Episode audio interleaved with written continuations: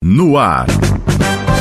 Notícias da hora. O boletim informativo do Tribunal de Justiça do Rio Grande do Norte. TRRN rejeita pedido de candidatura por multa eleitoral. O colegiado do Tribunal Regional Eleitoral do Rio Grande do Norte, TRRN, rejeitou, por unanimidade, o pedido de registro de candidatura de Anaximandro Rodrigues do Vale Costa para concorrer ao cargo de deputado estadual pelo Partido União Brasil.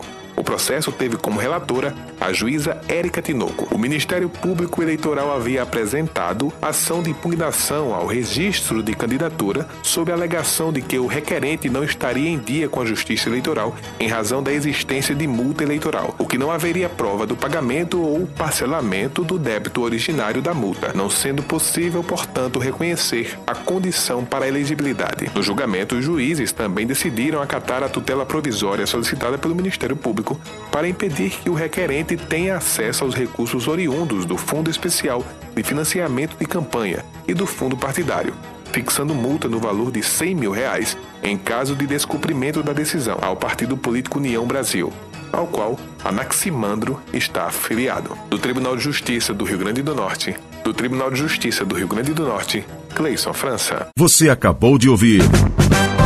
Notícias da hora. O boletim informativo do Tribunal de Justiça do Rio Grande do Norte.